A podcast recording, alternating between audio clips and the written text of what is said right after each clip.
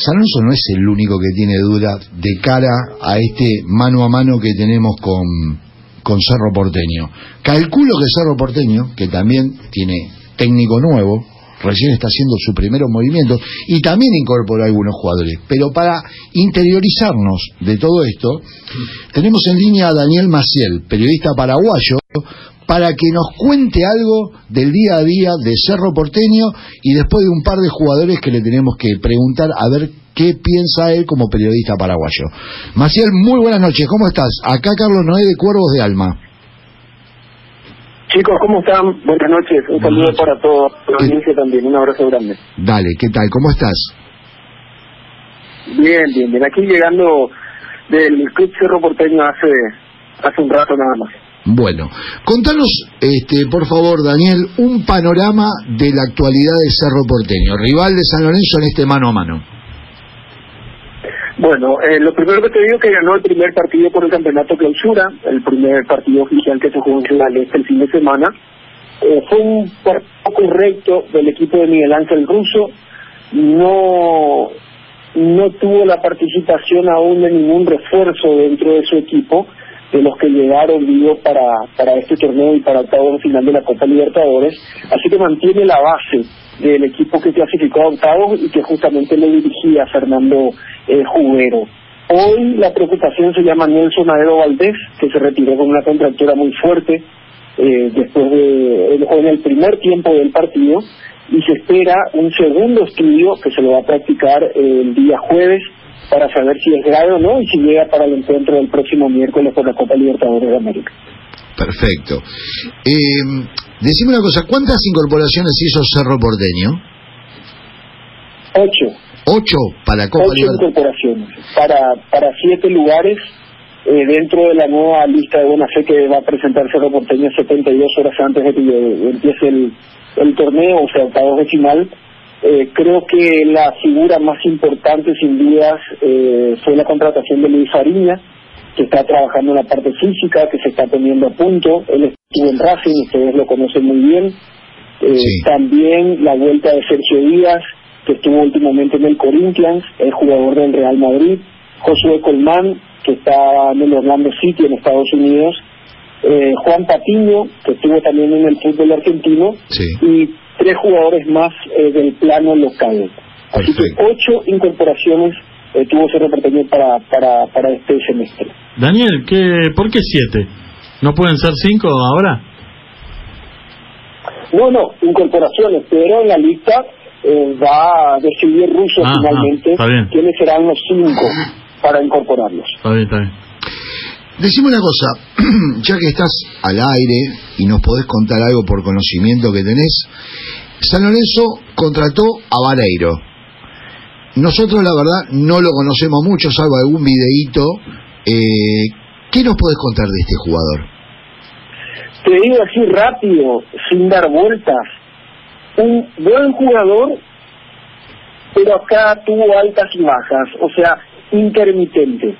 Eh, pero cuando está prendido, cuando, cuando le pone ganas, eh, realmente puede ser un jugador interesante. Vamos a ver cuánto tiempo de adaptación eh, tiene eh, en San Lorenzo.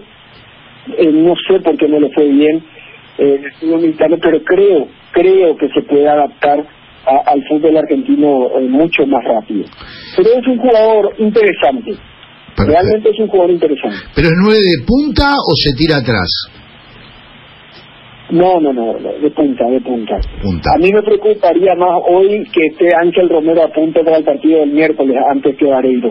Eh, pero pero si si le agarra el ritmo, si, repito, si se adapta rápido, creo que puede ser un jugador eh, interesante para, para el equipo. ¿Qué noticias hay en Paraguay con respecto de lo que vos estás hablando de los mellizos Romero? Porque la noticia acá es esta. Supuestamente Ángel arregla con San Lorenzo, pero la intención es que ju- jugar con su hermano. Y ese tema todavía no está definido. el abogado, Sí. el abogado de, de Ángel Romero o de los mellizos es muy amigo mío, que es el doctor Andrés Riquelme. Él es, está encargado de las estadísticas aquí en el fútbol paraguayo, trabaja en una radio colega. Él estuvo por San Paulo los últimos días Y según la información que tenemos nosotros es que ya hay un acuerdo de palabra para que Ángel juegue eh, en San Lorenzo. Lo de la exigencia, que solamente jugaría si viene su hermano, etcétera, eso él me lo descartó. Sé que están procurando también por Oscar, y creo que lo de Oscar también sería factible, porque el equipo chino lo va a liberar eh, por el tema de cupo para que Cuadrado pueda estar eh, eh, pueda estar en el equipo chino. Así que creo que puede ser factible hasta el momento. Lo de Ángel creo que está todo.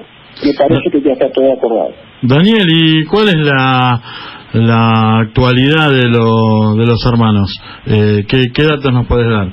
O por lo menos eh, la última que... Lo, lo que de. Ángel que no lo de Ángel que no venía jugando estuvo con un parate importante después de, de lo que pasó en el Corinthians si bien estuvo eh, en los últimos días en nuestro país porque él estuvo en la prelista de convocados para la Copa América en una lista de 40 que dio Berizzo después no quedó eh, Oscar sí venía jugando estaba con ritmo Oscar jugó la Copa América así que de los dos eh, el que el que podría estar ya desde el vamos en partidos oficiales es Oscar Ángel no lo creo todavía. Me parece que tiene trabajar, que trabajar mucho en lo físico para estar a punto y para una exigencia como es la Copa Libertadores.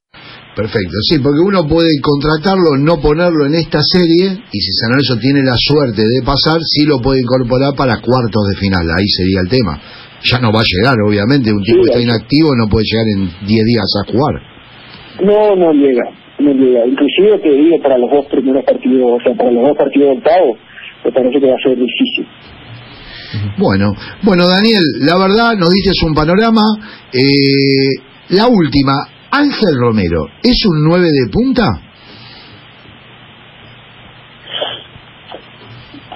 Yo lo veo más como un media punta, Ángel, pero de una calidad técnica como pocas veces vi eh, en el fútbol paraguayo. Cuando estuvo jugando en Cerro Porteño, eh, cuando fue al fútbol brasilero, eh, yo creo que Ángel sí va a ser un refuerzo más que importante, no solamente para San Lorenzo, sino se puede recuperar de vuelta para el fútbol sudamericano un jugador como como Ángel Romero, como la, con la calidad que tiene Ángel, eh, que pueda estar de vuelta en ritmo y a nosotros nos va a venir más que bien también para la selección, ¿verdad? Sí, sí, sí. Eh, Ángel es un mediapunta que le puede dar muchísimo eh, al equipo eh, de San Lorenzo de Almagro si es que se concreta ya su incorporación. Bueno, bueno Daniel, te agradecemos mucho. Eh, gracias por ¿Ustedes vienen a Asunción o no para el partido? ¿Cómo? Sí, yo sí, yo sí. Mariano ¿Ustedes Serrano. vienen a Asunción para el partido o no? Sí, sí, sí, vamos a ir eh, junto con el equipo de Tapia. Por supuesto. Bueno, cualquier cosa que necesiten me avisan y acá estamos a las órdenes. Vamos Gracias, a ir. Daniel. Lo mismo para cuando vengan para acá, para, para Buenos Aires. Parece que vamos a ir a la olla esa a ver a ver qué pasa ahí, cómo nos tratan. Espero que nos traten bien allá en Paraguay, ¿eh? ¿Venís, eh, Daniel, el 24? Sí, yo estoy viajando el domingo 21 ya, el Ah. domingo 21 de la mañana, así que vamos a estar ya unos días para para ver el puesto de transmisión, para tratar de coordinar con la gente de prensa todo lo que tiene que ver con nuestro trabajo también. Así que, no, por supuesto, ustedes vienen acá y lo que necesiten desde, desde el puesto, cabina, ustedes me avisan y estamos a las órdenes. Dale, Daniel, te Gracias, agradecemos muchísimo. eh. Gracias por tu participación. Dale chicos, un abrazo. Chao, hasta la próxima.